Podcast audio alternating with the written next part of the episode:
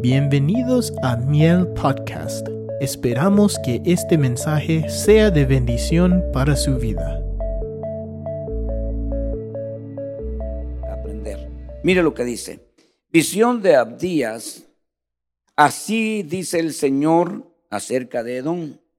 Eh, para los que no saben, Edom es el territorio, la región, el área, la heredad de Saúl. Entonces, cuando hablamos de Edom, hablamos prácticamente de Esaú. ¿Quién era Esaú?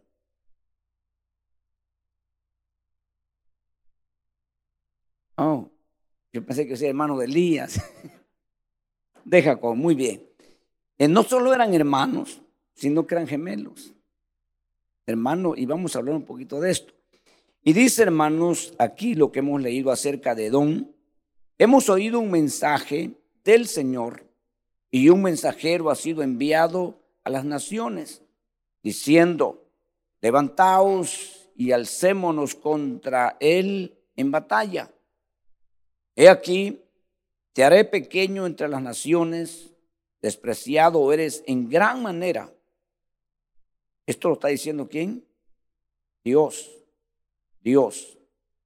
La soberbia de tu corazón te ha engañado Tú que habitas en las hendiduras de la peña, en las alturas de, tu morada, que dices en tu corazón, ¿quién me derribará por tierra? Aunque te remontes como el águila y aunque entre las estrellas pongas tu nido, de ahí te derribaré, declara el Señor. Si vinieran a ti ladrones o salteadores de noche, ¿cómo quedarías arruinado? ¿No robarían hasta que les bastara?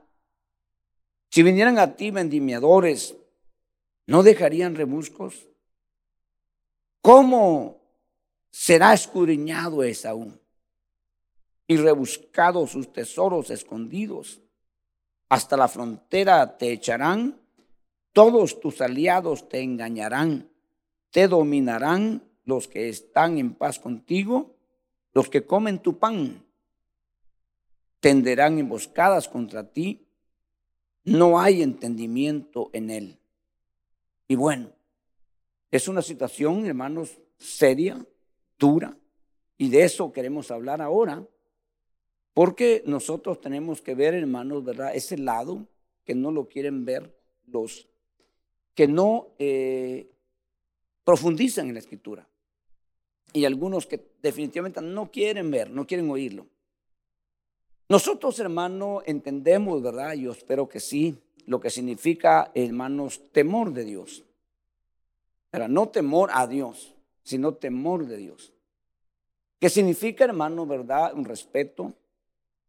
Eso significa dar temor de Dios, hermano, o temor, ¿verdad? Del Señor, respeto. Eh, reconocer, hermano, que Él es el creador, que Él es el Todopoderoso. Y que nosotros somos muy, muy pequeños, muy insignificantes, tan, tan, tan volátiles somos, tan frágiles, hermano, que con cualquier cosita ya estamos tirados. Y cualquier cosa, pues, nos lleva. La vida del hombre, hermano, lo dice, lo dice la Biblia, que es como, bueno, la gloria dice como la flor del campo. Hermano, que en la mañana sale la flor y en la tarde ya se acabó. Muy poquito, horas nada más de, gloria. Y lo demás se acabó. Entonces, viendo esto, hermanos, de que esa gloria del hombre es tan pequeña, tan volátil, tan insignificante, ¿por qué la buscamos? ¿Por qué la queremos? Porque sí satisface el ego. Porque sí se siente bien la gente cuando lo levantan. ¿Por qué no queremos la gloria de Dios que es permanente, que es eterna? ¿Por qué? Porque muchas veces no la entendemos. Pero tenemos que entender, hermanos, y yo quiero platicar un poco de esto porque eh, quizás, hermanos, si, si nos quedaríamos solo en ese punto que voy a tocar, no saldríamos hoy. Es un tema bastante extenso y un poquito controversial, especialmente con la gente que no logra entender eh, este punto, ¿verdad? Que vamos a hablar, hermanos, de lo que es la preexistencia. Que es una vida, hermanos, difícil de explicar, así con lujo de detalles, pero que la Biblia lo registra y lo avala. Hay muchos versículos que nosotros, nosotros entendemos, creemos, hermano, de que nosotros no comenzamos cuando salimos del vientre de nuestra madre. Que nosotros tuvimos, hermanos, una oportunidad de aparecer en la tierra, eso es cierto, y lo vemos en muchos versículos, en muchos capítulos, en muchos libros de la Biblia. Y nosotros no dudamos de la existencia del verbo de Dios. Lo explica claramente la Biblia, ¿verdad? Que en el principio existía el verbo y el verbo estaba con Dios y el verbo era Dios. No hay discusión a eso. No lo entendemos, ni sabemos cómo se dio eso, pero no hay discusión porque está claro. Pero ese verbo, hermano, ¿verdad? En el libro de Hebreo dice que menciona esto, ¿verdad? Ya hablando de nosotros. Por cuanto los hijos, hablando de nosotros, participaron de sangre y carne. Eso significa tuvimos. Y está ahí. No estoy inventando. Entonces dice que el Hijo de Dios también para ayudarnos hizo lo mismo. Entonces ya tenemos el verbo hecho carne. Y no hay discusión de eso. Ningún teólogo puede combatir eso, ni ninguna, a menos que vayan por otro lado, ¿verdad? Pero no nos toca a nosotros, ¿verdad?, empezar a pensar quiénes éramos, cómo vivíamos, porque no nos corresponde a nosotros. Ni hay mayores detalles en los cuales nosotros nos enredaríamos más de lo que ya estamos enredados. Por eso Dios no deja, hermano, mucho, ¿verdad?, explicaciones de esto, porque no nos importa, no nos va a servir de mucho. Pero sí vamos a ver acá, hermano, cosas que no podemos tampoco ignorarlas. Porque ¿cómo comenzó este asunto? Por el plan de Dios. Y el plan de Dios era, hermanos, dicho a su, en este caso, a su abuelo, hablando de Saúl, a su abuelo. No sería a su abuelo, sería este. No, no, sí, Abraham, ¿verdad? Abraham sería su abuelo. Entonces, a su abuelo Dios le dijo que él iba a sacar de él, hermano, una simiente, iba a ser un pueblo muy grande.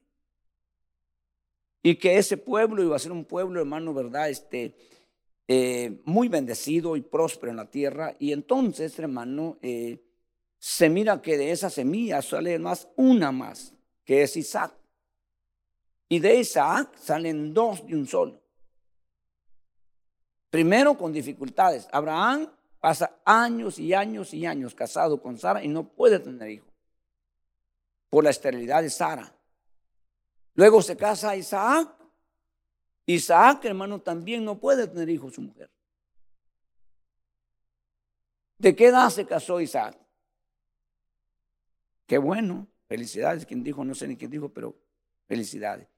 40 años tenía Isaac y ahora quieren casarse de 12. 40 años tenía Isaac cuando se casó. Ahora no sé quién dijo, ¿Cuántos años tenía cuando nació Isaac, cuando nació Esaú y Jacob? Vamos a ver. ¿Cuántos años tenía? Ahí lo dice. Ok, dejémoslo ahí. Ya, ya, pasaron una, una, está bueno. Tenía 60 años cuando nació los hijos, los gemelos. O sea, pasó 20 años sin tener hijos. Porque su mujer era estéril. Y lo que hizo él fue orar por ella. Él oró por ella. Y Dios le oyó y quedó embarazada. Entonces, fue tanta la oración que dos de un solo. ¿Verdad? Entonces, hermano, nacen los dos gemelos. Y vienen, hermano, ¿verdad? Estos gemelos, hermano, eh, por petición, por oración, por súplica de un padre, que quiere ver su descendencia y le vienen dos. Pero hay un problema, ¿verdad? Que estos gemelos hermanos eh, empiezan a pelear dentro del vientre. Y eso no lo, no lo supo su papá, lo supo su mamá. Yo entiendo que el niño se mueve y así hace el estómago de la mamá. A veces con el codo, con la rodilla, y la mamá ahí, aquí, está feliz, ¿verdad? Pero ¿qué sería saber que están peleando adentro? Hermano, y supo ella que estaban peleando. Y eso le causó a ella, hermanos, una situación deprimente, decepcionante, que se, le dijo a Dios que así hiciera la cosa, entonces mejor me quiero morir. Le dijo ella. Estoy nada más resumiendo porque usted conoce la historia. Y entonces, hermano, Dios le habla a la mujer y le dice, hermano, ¿verdad? Que tiene dos simientes en el vientre, dos pueblos, y que el mayor va a servir al menor. Se lo dice a su mamá. Yo no sé si su mamá se lo dijo a, a su marido, en este caso, ¿verdad? Isaac, pero parece que no, parece. A lo mejor sí, a lo mejor no, ¿verdad? No he profundizado a fondo y voy a tomar esa posición. Entonces, dice hermanos que nacieron los hijos. Llegó el día del alumbramiento, nació el primer hijo, hermanos, eh, velludo, rojizo, porque don quiere decir rojo. Entonces, nació el primero, hermanos, y es el primogénito. En esa cultura, hermanos, el ser primogénito era un gran privilegio.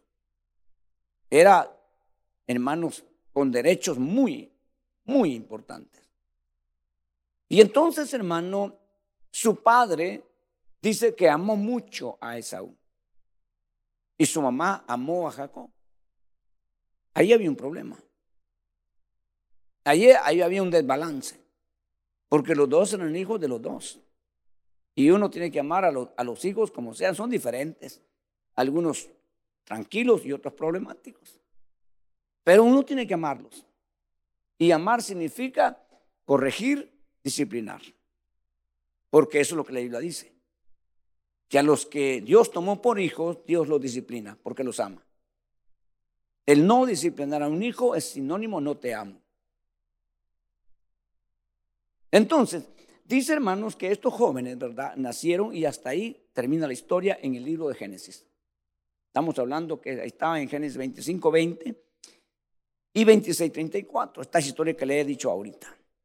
Para que usted anote si quiere, ¿verdad? O ver o corrobórelo cuando usted pueda. Entonces, hermanos, crecen sus hijos, ¿verdad? Eh, usted sabe, hermanos, y de repente el hijo, hermano mayor, recibe un mensaje de su papá. Por eso pienso yo que su mamá, hermano, que no le contó bien, o él no supo, o él no, o no sé. Y le dice el papá al mayor, quiero que me hagas una comida de las que a mí me gustan, porque te quiero bendecir con la bendición de primogénito y para que tú continúes y tú tengas todo por delante. Y Esaú dice, está bien. Se fue, hermanos, a casar. Y parece que no fue tan fácil ahora coger una presa. No fue así como quizás, hermano, estaba acostumbrado a hacer. Y todo esto hay un propósito de Dios. Porque mientras Esaú se tardaba, hermanos, la mamá preparaba la comida, porque si lo casa y lo trae rapidito, entonces echa a perder el plan. Pero en Dios jamás se echará a perder un plan. Puede retrasarse un poco, pero nunca echarse a perder. Los planes de Dios se van a llevar a cabo como Él dijo. Él mandó y existió. Y no se va a, no se va a entorpecer el plan de Dios. Así de que el plan de Dios con su vida no ha nacido la potestad ni ha sido creada para que la impida. Por eso Pablo dijo estas palabras, ¿no? Dijo, yo estoy convencido, de algo estoy convencido, que el que comenzó en vosotros la buena obra, la va a terminar. La va a terminar, no importa quién se levante. Y esa obra es nosotros, aquí, ¿verdad? En nuestra vida. Y entonces, hermano, eh, todo esto está dirigido por Dios y controlado por Dios. Cuando Esaú llega con la comida, hermano, ya el papá ya comió. Ya el papá ya bendijo. Pero eso, hermanos, trajo este, molestias hacia su hermano de parte de Esaú. Una molestia que fue creciendo, porque cuando nosotros no expresamos cuando nosotros no abordamos el tema por pena, por temor, lo que sea, eso va creciendo. Y entonces, hermano, vino el momento en que Esaú, Esaú dijo estas palabras. Yo voy a resumir, no puedo detenerme mucho. Resume, hermano, resumiendo el tema, Saúl dice, yo voy a matar a mi hermano, a mi gemelo, a mi hermano, lo voy a matar. Porque eh, él no puede salir con la suya. Y a todo esto pensó, porque él dice, ya me quitó la primogenitura, ya me quitó la bendición, ya me robó todo. Pero eso no es de, de Jacob. Eso está dentro del plan de Dios. ¿Verdad? Jacob no quería hacer eso. ¿Sabe cuando su mamá le dijo, hijo, quiero hagas No, le dijo, no, mamá, le dijo, si me descubro mi papá, entonces me voy peor, ya ando con problemas. Y ahí me va a caer peor. Entonces mejor, no, no, no, no, hijo, le dijo, que la maldición me caiga a mí, dijo la mamá. Si sale mal el plan. Pero la mamá sabía. Porque Dios claramente le dijo, el menor va a ser servido por el mayor. Y no tengas, ella estaba segura por esa palabra que había venido de Dios. Por eso que la palabra que viene de Dios para tu vida, y cuando tú dices, esta es palabra de Dios para mi vida, agárrate de esa. Porque va a venir enemigo a hacerte, hermano, que dudes. Va a venir enemigo para que esa palabra se, se desaparezca de ti. Pero es la única palabra que te va a mantener. Y aunque estés tú, hermano, siendo que la corriente te arrastra, tú tienes que confiar en que Dios te dijo, no te va a llevar. Aleluya, no te va a arrastrar. Él no te dijo, Dios, hay que entender bien, él no, Dios no dijo, hermano, Dios no dijo, hermano, no voy a permitir que un día eh, el agua se ponga y tú pases volando. No dijo eso. Dijo, vas a pasar sobre el agua. Miren lo que se dio, vas a pasar sobre el agua, pero no te vas a hundir. Él no dijo, el fuego no va a llegar. Dijo, no, el fuego va a venir y te va a llegar pero no te va a quemar. Eso es lo que hay que entender. Ahí es donde nosotros, hermanos, a veces decimos, Dios, Dios está conmigo, nadie podrá eh, achacarme. No, no, sí, muchos, pero no te van a destruir. No te van a derribar. Porque esa palabra ya vino para ti. Ya está ahí, hermano, y esa palabra, agárrate, agárrate esa palabra. No, no, oigas, no oigas ni atiendas nada, solamente agárrate esa palabra. Y, hermanos, esa palabra se va a cumplir. Y esto es lo que vamos a aprender ahora y estamos aprendiendo ahora. Entonces, hermano, resulta que la mamá se asusta y el papá dice, no, puede ser que mi hijo mate a mi hermano y va a ser una tragedia familiar. Lo que pasó en Génesis ya al principio vuelve a repetirse y se vuelve a repetir. No, hagamos algo. ¿Verdad? Pero todo esto estaba dentro del propósito de Dios. Y se va Jacob, hermanos, para allá. ¿Cuántos años estuvo Jacob con Labán? Y uno. 21, véalo bien. Estuvo siete años por una, siete por la otra. ¿Cuántos son? Y seis por las ovejas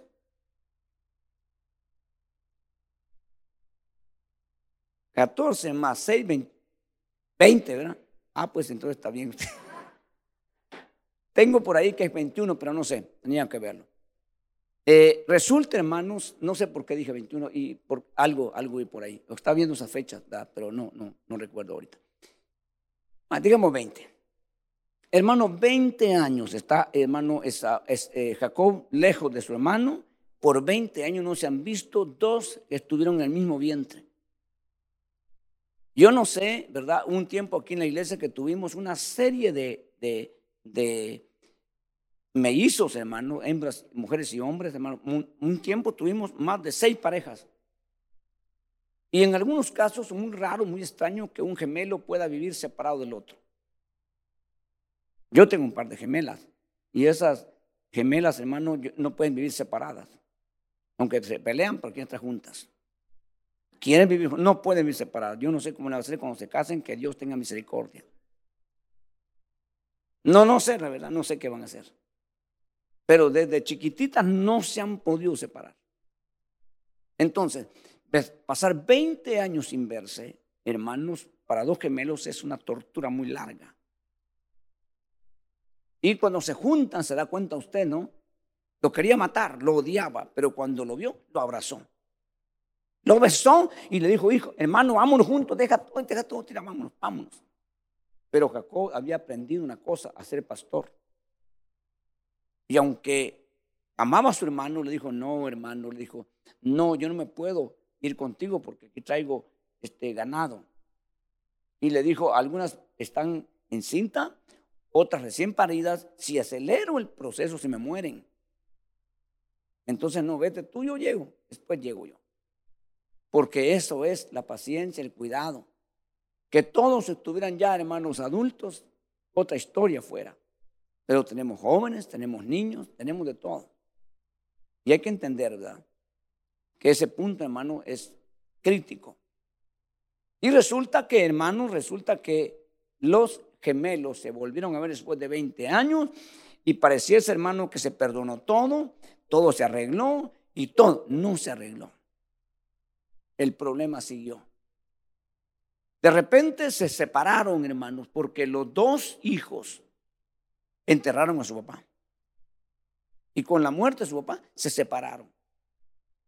Los descendientes de Jacob quedan en Canaán y Esaú dice, yo me voy a otro lado. Y fue, hermanos, a lo que es hoy Jordania, para el lado sur. Y ahí se estableció, y ok, no hay ningún problema.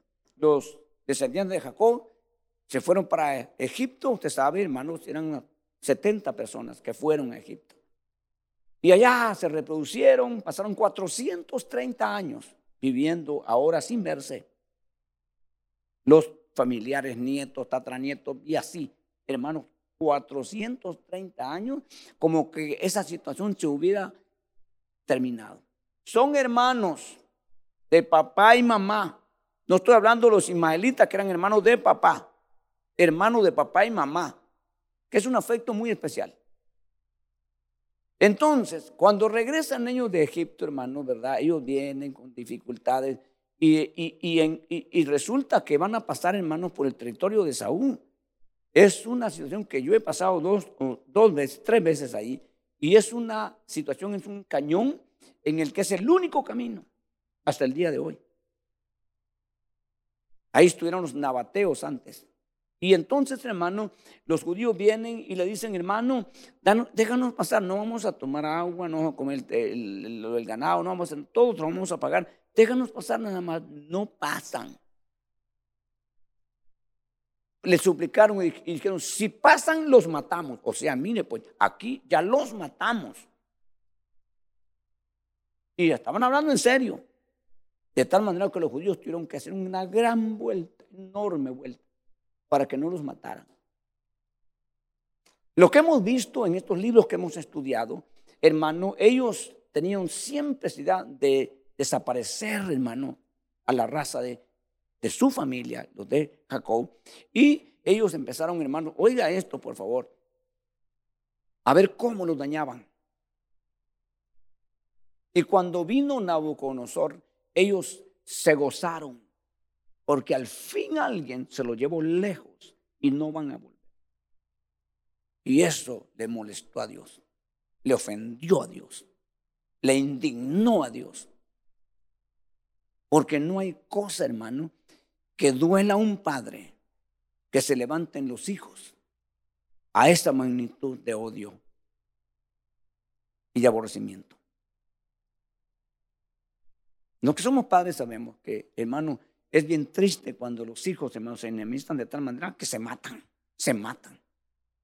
Que venga un extraño, pues no se, no se sorprende uno, pero que un hermano venga a matar a otro hermano es, es serio. Y es una obra del diablo maligna.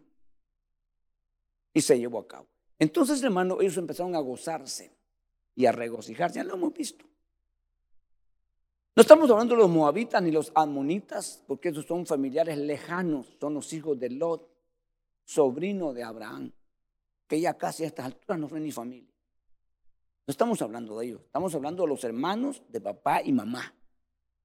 Estamos hablando de los hermanos, nosotros tenemos hermanos en Cristo que están en África, que están en Oceanía, que están en Europa, que están en Sudamérica, que nunca los vamos a conocer físicamente quizás. Son nuestros hermanos pero no nos vamos a conocer. Uno de ellos son muy buenos hermanos, muy trabajadores, muy dedicados y otros malos, hermanos. Pero nosotros no tenemos problemas con ellos. Pero aquel grupo que estamos, nos conocemos. Conocemos las virtudes de cada uno y los defectos. Y muchas veces nosotros, hermanos, no nos enemistamos con lo de África, porque no los conocemos, pero sí nos podemos enemistar entre nosotros. Hasta el punto de odiarnos y hasta el punto, si es posible, de desearnos la muerte. Si no, entendemos la palabra. Y eso es crítico. Y eso pasa. Eso sucede. Un hermano le hizo, como decimos vulgarmente, una pasadita fea. Y ahora el otro, cuando le pasa a él, se alegra. Eh, yo ya sabía. La justicia de Dios llegó, me alegro. Y la Biblia dice, no te alegres con el mal ajeno, ni de tu enemigo. No te alegres, porque eso es de mal corazón. Tienes que dolerte, me duele. Yo nunca hubiera querido que le pasara, pero ese Dios. ¿Qué puedo hacer? Entonces, hermano, resulta que vemos aquí, ¿verdad? Esta situación, hermano, que ha crecido, incrementado, pero eh, sería la forma de, comportarse eh, Esaú. Hermano, fue muy malo, fue muy raro, no, no, no le interesó. ¿Qué pasó aquí? ¿Qué sucedió pues?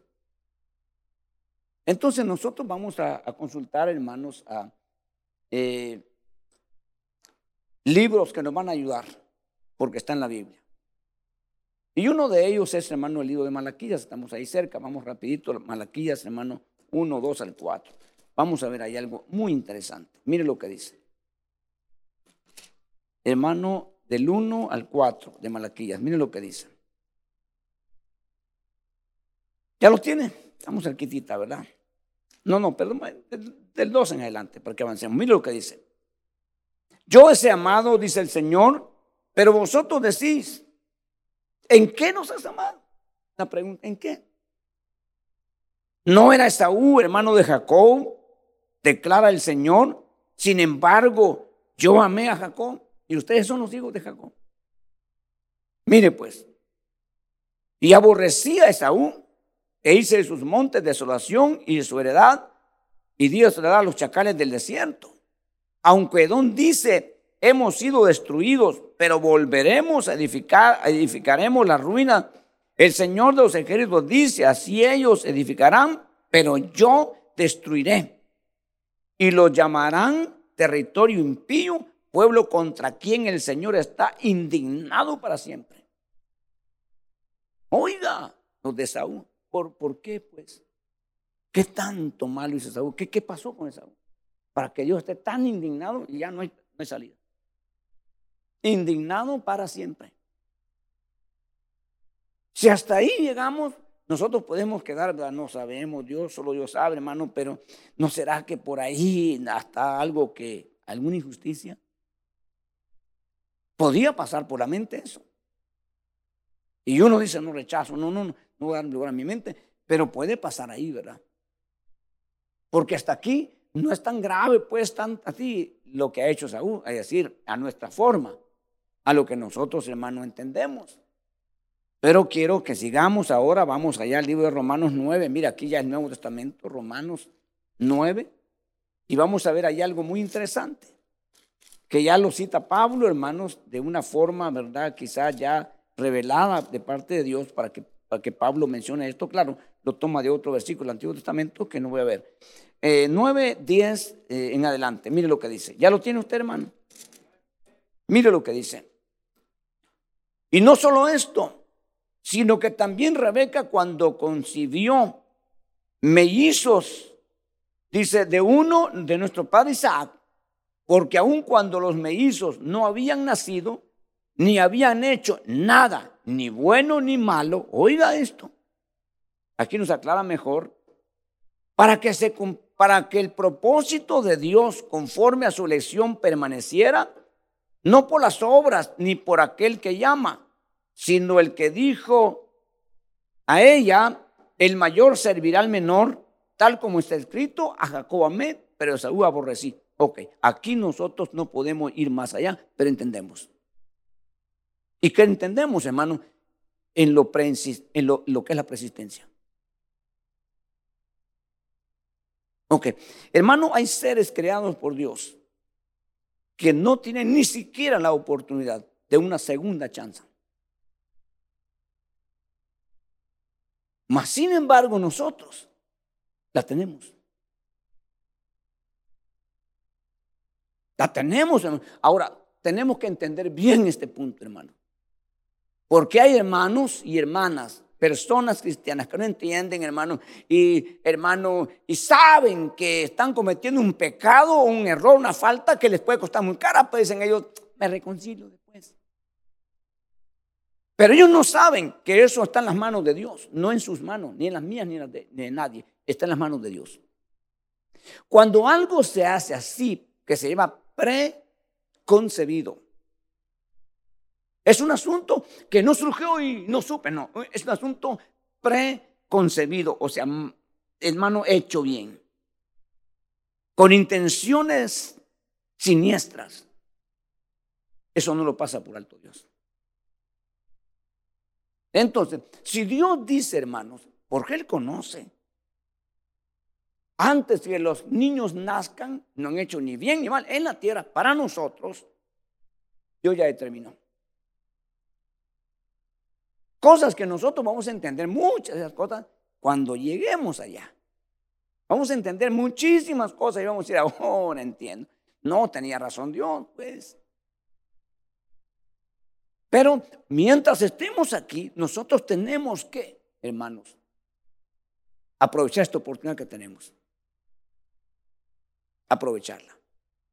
Entonces, este pequeño libro de este hombre que nada más se sabe, hay 12 o 13 personas que tuvieron ese mismo nombre en todo el Antiguo Testamento, pero nadie refiere quién fue realmente eh, Abdías.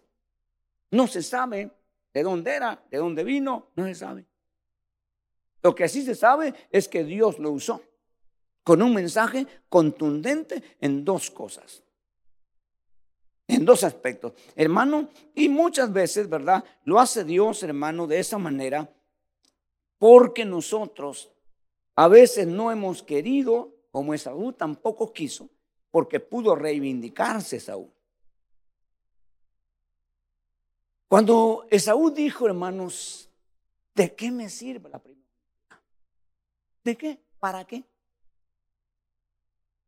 Pues eso servía nada más para tener la bendición de Dios. Eso servía para ver una señal de Dios. Y él menosprecia esa cosa. Pequeña para él, nada para él, pero muy importante para Dios. Nosotros tenemos que aprender a apreciar, hermano. Tu salvación no es cualquier cosa. La misericordia que Dios ha tenido con usted y conmigo no es cualquier cosa. La oportunidad que Dios nos ha dado a nosotros no es cualquier cosa. Eso hay que apreciarlo, hay que guardarlo, hay que cuidarlo. Y nunca nosotros, pase lo que pase, cambiemos de idea. Entonces, hermano, resulta que aquí Dios, hermano, habla de su molestia, de su enojo. Y cuando Dios, hermano, se ha enojado a esta magnitud, es muy serio. Porque la ira de Dios nadie la puede parar. Nadie. Nadie la puede parar. Por eso David, cuando pecó, le dice en una ocasión, David dice, no me castigues en tu enojo ni me corrijas en tu indignación, porque sabía, David, lo que, lo que Dios iba a hacer. La gente no tiene una idea, y muchos cristianos tampoco, de lo que, lo que viene, hermano, después de llevarse Dios a su iglesia, lo que viene después de eso es la ira de Dios. El, el, el, año, el día de venganza. No tiene una idea la gente de lo que va a pasar. No se imaginan ni, los cristianos que no se arreglan, con timalos inconversos que no saben nada. Eso va a ser terrible, eso va a ser, hermano, una cosa terrible. Que lo dice el Señor en el capítulo 24, no ha habido antes así, ni va a haber después. O sea, esto es una cosa, un exterminio, hermano, que lo que hemos visto y lo que hemos oído y lo que ha pasado, que el hombre ha hecho, no es nada. Lo que viene es lo que va a pasar ahí, porque es la ira de Dios. Y el otro punto es, hermano, el juicio que no tiene retroceso. Y ahí nosotros miramos en este libro y también miramos otro punto al final de este libro, que es tan pequeño, hermano, la misericordia, el propósito y el plan de Dios. Con ese resto, hermano, de problemáticos también, pero que Dios tiene un plan y un propósito con ellos, que son los descendientes de Saúl, perdón, de Jacob, con desventajas, con muchas cosas. Si Dios no hubiera tenido planes ni propósitos, con esa descendencia, hermano, por sus promesas hechas a los padres, cuando Jesús vino a la tierra y se comportaron tan feo, tan mal, era para que el Señor los eliminara todos y se acaban todos. Y comienza Dios con otros. Mas, sin embargo, salen de la boca de Jesús las palabras, perdónalo, Señor. No saben lo que hacen. Y eso les mantuvo todavía vida. por el propósito de Dios, por el plan de Dios. Nosotros entendemos, hermano, y tenemos que entenderlo bien y de los dos lados, que hay personas, ¿verdad? Hay personas, hermano, que hoy conocemos como personas, ¿verdad? Que antes podíamos llamarles seres. Seres, hermano, se le llama a aquellos que no sabemos si son hombres, ángeles, no sabemos. ¿verdad? Por eso en el cielo se mira seres vivientes que no sabemos qué son, con una, una, una eh, fisonomía, una figura, una imagen rara a nosotros, diferente a nosotros. Pero se les da el nombre seres vivientes. Es cuando no hay una, identificación. Nosotros somos seres humanos, seres angélicos, seres demoníacos, pero cuando es solamente seres, hermano, entonces, en ese momento, como Dios es un Dios tan grande y un Dios tan creador y un Dios que a nosotros no, hermano, Él es infinito. Nuestra mente es tan amplia, tan amplia, que dijo alguien en 300 mil años, dándole un pensamiento cada medio segundo, tal vez se llenaría la mente, dijo. Pero de todos modos es una mente finita no es infinita. La dejamos ir, hermano, nuestra mente nos olvídese, pero es finita. ¿Qué es finito? Algo que tiene tope, que tiene fin. ¿Qué es infinito? Algo que no tiene tope, que no tiene fin. Y ese es Dios. Dios es infinito. Y sus creaciones a saber. Y entonces, hermano, resulta que ahora estamos nosotros en escena. Quizás nosotros podemos decir, no somos ni hispanos, ni latinos, ni anglos, ni europeos, ni asiáticos, ni eh, africanos. ¿De dónde somos? ¿Quiénes somos? Nos llaman a nosotros. Realmente en sí, eso le enseñan estudios sociales. Cuando tú estudias que somos, hermano, una mezcla, llamamos mestizos. Es una mezcla de mezcla, de mezcla, de mezcla que ya no somos, no sabemos ni qué somos. ¿Verdad? Ahí estamos nosotros eh, clasificados como, como personas, ¿verdad? Entonces, hermano, pero son los hombres. Pero Dios nos ha dado, nos ha seguido el rastreo, el rastreo. Dios sí sabe quiénes somos. Dios sí sabe de dónde venimos. Y Dios sí sabe a dónde vamos. Amén. Entonces, no seamos lentos, no nos confiemos, no nos apoyemos ni siquiera en nuestra prudencia. Confiemos en Dios y dejemos que Él nos conduzca. Pero eso es un problema para el humano, porque es un ser, hermano, con libre albedrío, con libre voluntad. Un ser, hermano, que ha sido tan perfecto, tan hecho, hermano, que, tiene él, hermano, él, reclama derechos y él usa de facultades. Y entonces, hermano, eh, para ceder esas facultades, tiene que ser tres veces humilde. Para que de repente, hermano, ¿verdad? Nosotros entendamos. Y no estamos hablando que nos viene a, dirigir y a gobernar un mono de la selva. Porque sería ridículo, inaceptable. Porque es un ser parecido al hombre, pero sin facultades. Y sin los cinco sentidos, aunque son bastante inteligentes, pero no, nos está, nos está hablando, nos está dirigiendo el ser supremo. Hermano, el ser que es omnisciente, omnipotente y omnipresente. Se llaman atributos de ese Dios que nadie los tiene. Pero aún así nosotros, hermano, no, no, no le obedecemos. Porque dentro de nosotros, aquí quiero llegar, dentro de nosotros está lo que se llama, hermanos, y esto es muy importante que lo entendamos, y esto es lo que es abominable a Dios. Y se llama, hermano, dentro de nosotros tenemos, si no tenemos cuidado, dualismo. ¿Qué es dualismo? Dos cosas. ¿Ok? Dentro de nosotros. Que está los deseos de la carne, que nos conducen a lo malo, que nos llevan a lo prohibido.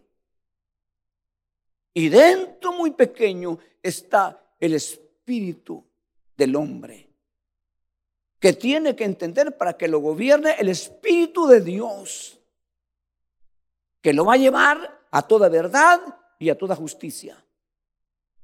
Si él o ella permite.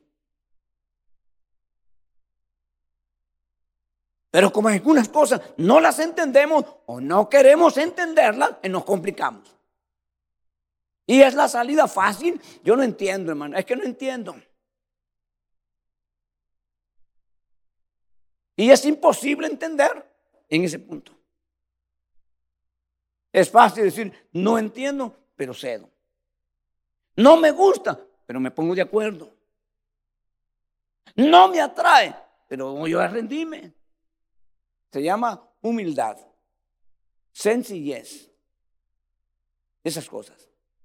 Pero a veces no, no, no nos sobra, a veces nos falta. Y entonces, hermano, dentro de nosotros tenemos una naturaleza caída que está condenada y sentenciada a desaparecer. Dios no está contando con eso. Pero es con la que más nos relacionamos. Es con la que más nos identificamos. Estamos contentos, ¿verdad? Alguien nos reta y dice, no, no quiero pelear. Ay, ¿qué pues? Fácil responde. Fácil. No necesita mayor esfuerzo. ¿Cuánto te, cuesta, ¿Cuánto te cuesta enojarte? ¿Cuántas horas llevan para darle y darle y darle hasta que explotas? ¿Cuánto? Hermano, no me responda, pregúntate. Es triste cuando son fracciones de segundo para estar encendido. Y, ella o él dice, ya, cálmate, porque aquí no vamos a terminar bien. Entonces la pregunta sería, ¿cuánto te cuesta no enojarte? Para verte enojado hay que luchar y provocarte y hacerte un montón para que te enojes. Entonces, a ti te cuesta enojarte. Y a este otro le cuesta no enojarse. ¿Cuál cree que va por el camino correcto?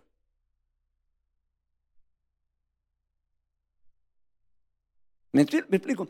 Hay un dualismo dentro de nosotros. Que Dios dice, aborrezco el dualismo porque quiero nomás una sola cosa. Y entonces yo soy el responsable. Ahora, yo le pregunto, ¿es parte mía esa naturaleza caída? Sí, nací con ella y crecí con ella. Pero ahora tengo una orden de parte de Dios, hacer morir esa naturaleza. No hay otra salida. Y esa va a ser, hermano, si yo logro entender y, luego, y colaboro. Porque si no, esa naturaleza me lleva a ponerme bajo el juicio de Dios, que no era para mí, pero la naturaleza me llevó a eso. Los cristianos salvos, que han sido perdonados, que están, hermano, siendo purificados, en un día se le pegan los cables y de repente, hermano, ya se mete al pecado. ¿Usted cree que le va, le va, le va a perdonar Dios y lo va? No, no. Dice la Biblia que cuando el justo, el santo, el consagrado peca, sus justicias que hizo no se toman en cuenta. Pero no, hermano, yo di 20 años, 30 años ahí al Señor y ahora resulta que eso no vale. No, no vale. Pero le voy a explicar. ¿Cuántos años usted estuvo, hermano, en el, en el pecado, en la maldad, en todo eso? ¿Cuántos estuvo? Los que nos convertimos ya después de 20, 30 años, 30 años en el pecado, horrible, haciendo cosas horribles. Y Dios dice, yo no te tomo en cuenta eso. Porque ahora estás en Cristo y eres nueva criatura. No tienes ni que avergonzarte ni, ni que pedir perdón, ya te perdoné. Y nos da gloria a Dios, aleluya. Pero cuando lo volvemos a otra, no, no, eso es injusto. Miren cómo somos de problemáticos nosotros. ¿Me explico? Si Dios te va a tomar en cuenta tu justicia estando en pecado, ahora te va a tomar en cuenta los pecados que hiciste cuando eras injusto. No, eso no, hermano. ¿Y entonces en qué quedamos? ¿Qué queremos? A pesar de los problemas, no, no está echando en cara los problemas. Sí, tenemos problemas y muchas veces nuestras palabras, hermano, nos comprometen. Por eso dijo el gran Salomón, ¿verdad? En las muchas palabras no falta el pecado. Y uno se da cuenta. Hijo, ya hablé más. Y ya dije cosas que no tenía que decir. ¿Verdad? ¿Y contra quién? Contra aquel que no oyó, no estaba en la, en la rueda. Entonces voy yo y le digo, Señor, perdóname porque hablé más de fulano de tal. Y Dios dice en los cielos, tienes que ir con él a pedirle perdón. Uy, pero él no supo. Y él no, pues eso es lo peor. Porque que le digan a uno en la cara, mira, tú eres este, pues, no se puede defender. Pero si es atrás de uno, ¿cómo se defiende? Entonces, no es perdón Dios porque hablé mal de fulano, no, es perdón a ti que hablé mal de ti. Y el otro no sabe. Hermano, pero ¿por qué le tengo que pedir perdón? Ay, hermano, yo nomás le pido perdón a usted. Eso es cobardía. Tienen que explicarle, ¿por qué no yo? No sabe.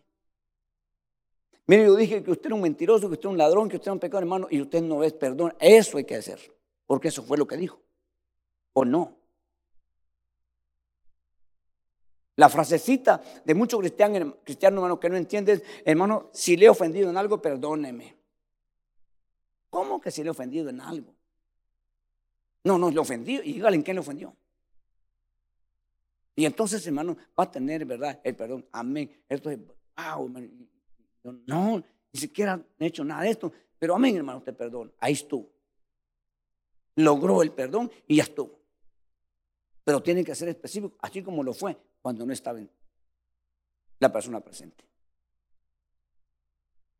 Porque si no, hermano, esto va a llevar a situaciones, hermano, muy comprometedoras que las vemos aquí.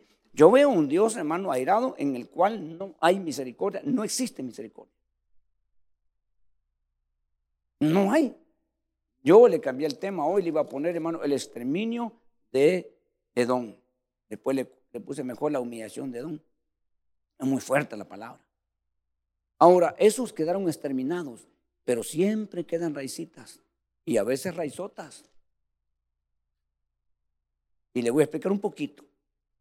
Los descendientes de Saúl, que ya no están en su mayoría, y las pequeñas raicitas, si quiere usar usted la palabra en disminutivo, aunque yo la puedo usar en grande, ¿verdad?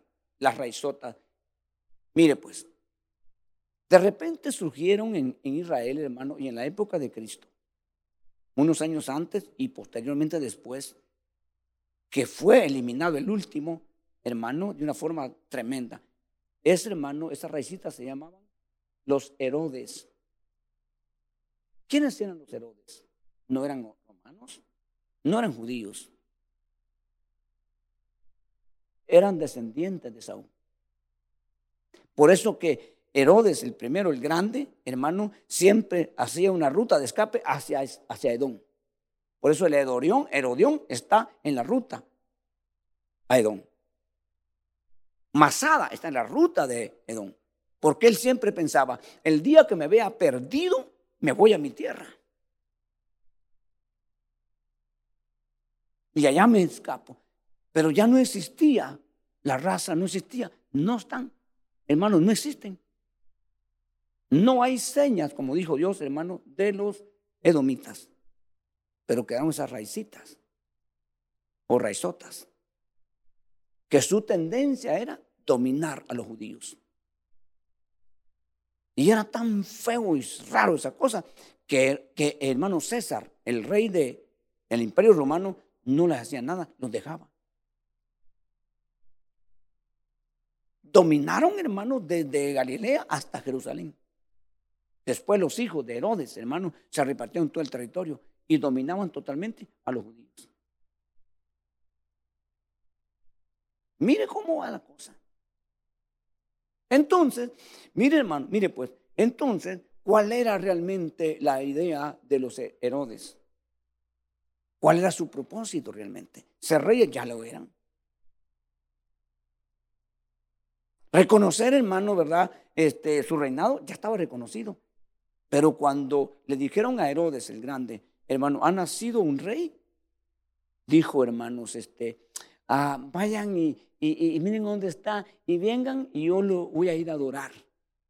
¿Cómo, lo ve usted eso? Mire qué maldad, pero él no estaba pensando en irlo a adorar. Él quería identificarlo para matarlo. Porque él tenía fobias de que le quitaban su reinado, su lugar. Y cuando dice que los reyes, los, magos se fueron, hermano, o los sabios, dice otra versión, se fueron y no le dijeron, se indignó tanto que hizo una matazón de niños. Mire quién era. No solamente eso, sino que generó una doctrina que se llamaba los herodianos, que lo tenían a Herodes como Dios. ¿No sabía él? ¿No buscaba eso? Sí, quería eso. Y el último de ellos, hermano, se, se presentó como Dios en su discurso. Y vino una voz que le dijo, voz de Dios y no de hombre es la que estás hablando. Y vino una sentencia de parte de Dios que murió engusanado. Es que Dios no se le escapa a nadie, hermano. Así sea quien sea y él logre lo que logre. No se le escapó. Así de que no intentemos que nosotros nos vamos a escapar. Mejor rindámonos. Mejor nosotros solitos postremos antes que nos hagan postrarnos. Eso tiene que saberlo usted, eso tengo que saberlo yo, es mi deber, mi responsabilidad hacerlo saber y qué bueno que está usted aquí. Si usted me prueba que estoy equivocado, yo me humillo y reconozco que estoy equivocado. Nosotros no podemos nunca permitir yo lo paso diciendo con los pastores que somos asociados, hermanos. Les digo, hermanos, no nos creamos. Yo recuerdo bien, hermano, que al hombre que yo respeté y que yo, hermano, agradezco a Dios por haberle, hermano, este, puesto en mi camino en mis primeros años y en mis últimos, ya de mis primeros años de, de cristiano y mis primeros años de ministerio, hermano, decía estas palabras, el hombre decía, nunca acepten incienso porque el incienso es para Dios. Y si ustedes lo aceptan, aunque sea el humo, le va a quedar, el olor a humo le va a quedar, decía. ¿Y qué estaba diciendo con eso? Estaba diciendo, hermano, que los hermanos, muchas veces de buena intención y otros de mala intención, le empiezan a decir a uno que pastor, usted, wow, usted es un buen hermano, usted es un, un buen siervo. Y ese es un problema que uno, hermano, no lo puede manejar.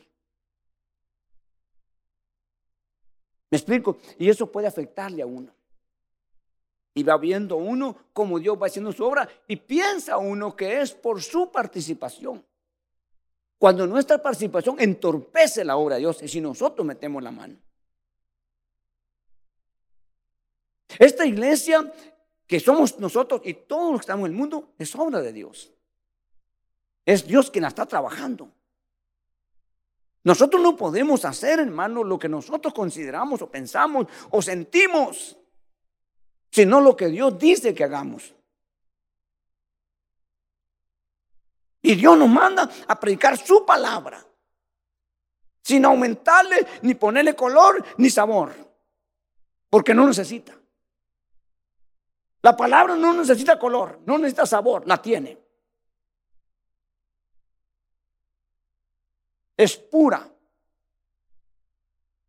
es perfecta, es infalible. ¿Y qué más le podemos poner? Si vamos a hablar de sabores, más dulce que la miel y la que estila del panal. Pero tengo que creerla, tengo que experimentarla, tengo que decir, hermano, qué rico esta palabra, qué sabrosa. Yo la he probado. Pero esta palabra lleva efectos que algunas veces no estoy de acuerdo, pero es necesario. Entonces, eso es lo que nosotros debemos entender y aprender, porque hermano, el hombre tiene estrategias. El hombre tiene formas, porque es un ser creado a perfección. Lamentablemente el pecado lo ha llevado a situaciones muy duras. Pero el hombre, hermanos, cuando se propone, y, eso lo encontramos en la Biblia, Dios lo dijo, ¿no? Cuando estamos haciendo la torre de Babel. Dios dijo desde los cielos, hermano, Dios en los cielos dijo, hermano, he visto lo que los hombres están propuestos a hacer en su corazón y lo van a lograr.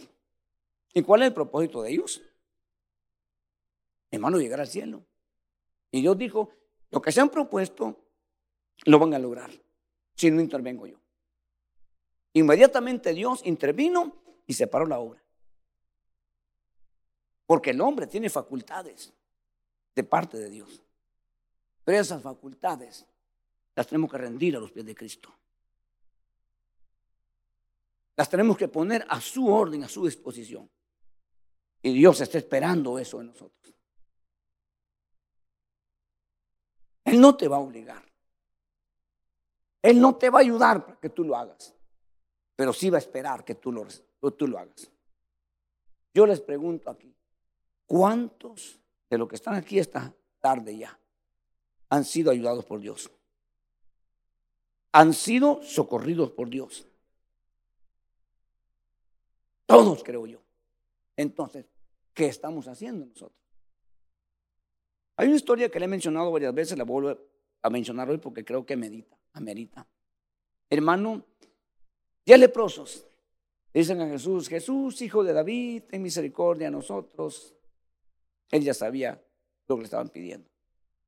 No, les cruzó muchas palabras, simplemente les dijo, váyanse a presentar al sacerdote. Como judíos sabían lo que le estaba diciendo él. Si habían reconocido que era un, rabí, que lo era, un rabino, que ahora conocemos, hermano, entonces sabían que esa orden había que obedecerla porque se iba a cumplir. Y la hicieron. Y mientras iban en el camino, dice hermano, que fueron limpios Porque la obediencia produce eso. Ayer ya no pudimos terminar el tema, ¿va? pero vimos dos puntos y al último no pude terminar, hermano, lo que, lo que lleva, hermano, el, el temor a, Dios y la obediencia a Dios, los efectos, los frutos. Entonces, hermano, dice que cuando iban por el camino, hermano, ellos, ¿verdad? Fueron limpios y uno de ellos decidió salir del grupo y regresar, hermano, a donde estaba Jesús, el que le había hecho ese gran favor. Y vino a Jesús, hermano, y dice que lo encontró, porque cuando alguien quiere encontrarlo, lo encuentra. Amén, lo encuentra. ¿Cuántos kilómetros ya había caminado? Esos kilómetros de regreso tenía que caminarlos de, para, buscar, para buscar de Jesús. Lo encontró. Y postrándose le dio gracias. Y Jesús le preguntó, ¿Y los otros nueve? ¿Qué significa eso?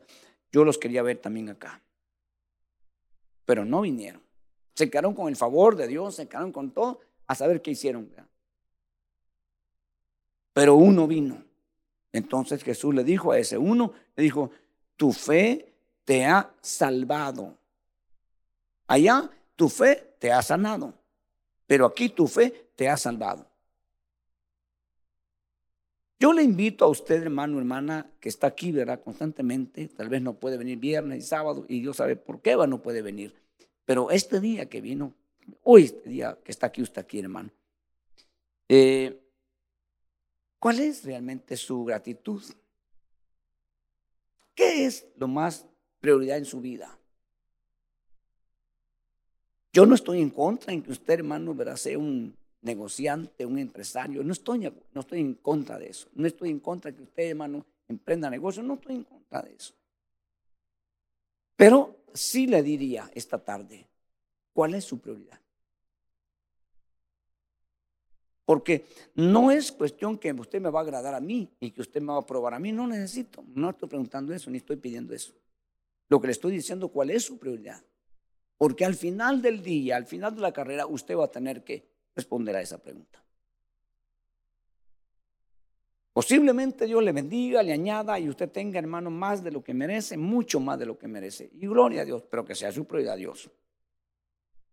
Posiblemente usted está tan entregado y tan consagrado y no tenga nada. Y usted pregunta, hermano, ¿por qué Dios yo estando fiel a ti? Dios sabe por qué. No es porque Dios no lo ame, no es porque Dios no lo quiera. Tal vez Dios dice, hermano, este mi hijo tiene problemas con lo económico, si le doy dinero se me va. Entonces aquí lo tengo limitado, ¿verdad? Y eso le sirve como un cerco para que él no vaya o ella no se vaya y esté bien. Ahí va a estar bien. Dios lo sabe. Dios sabe eso, ¿verdad? No estamos hablando de negligencia, no estamos hablando de pereza, no estamos hablando de nada de eso. De mente cerrada, no estamos hablando nada de eso. Estamos hablando, hermano, de prioridad, orden de prioridad. Entonces, hermano, esto es así, pues. Pareciese como esclavitud, pareciese, hermano, como, como eh, fanatismo, pareciese como, hermano, exagerado, pareciese como lo que usted quiera. Pero esto es lo que la palabra a nosotros nos enseña. Primero Dios, después Dios y por último Dios. Así como lo oye. Muchos ya supieron y otros sabrán en su hora de muerte que no importó las cosas que se lograron. No importó. No valió la pena. Ese esfuerzo y ese desgaste no valió la pena. Pero otros sabrán, hermanos, que valió la pena esa dedicación, ese esfuerzo, ¿verdad? De buscar, de acercarse, de sacrificar tiempo, recursos, sacrificarlos. Porque uno puede pensar, hermano, no tengo tiempo para esto, no tengo tiempo para lo otro, ya no tengo tiempo. A veces, hermano, eh, a veces uno, eh, si quiere un día hacer un, ejercicio, a veces en la noche, el único lugar para poder caminar un rato. Porque durante el día, hermano, no hay tiempo.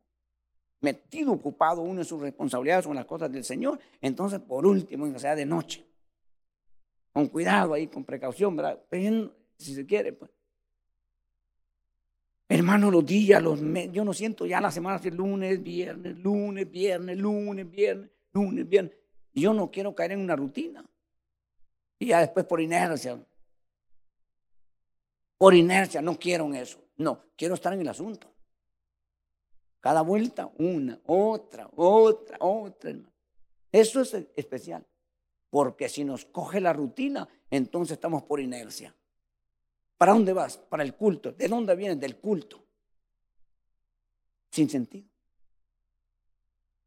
Mis hermanos, cuando está la alabanza, a mí, mire, yo, le digo, yo le digo, yo, yo me pregunto, estamos viendo una congregación en X país donde, hermano, están tanto los músicos como la gente cantando.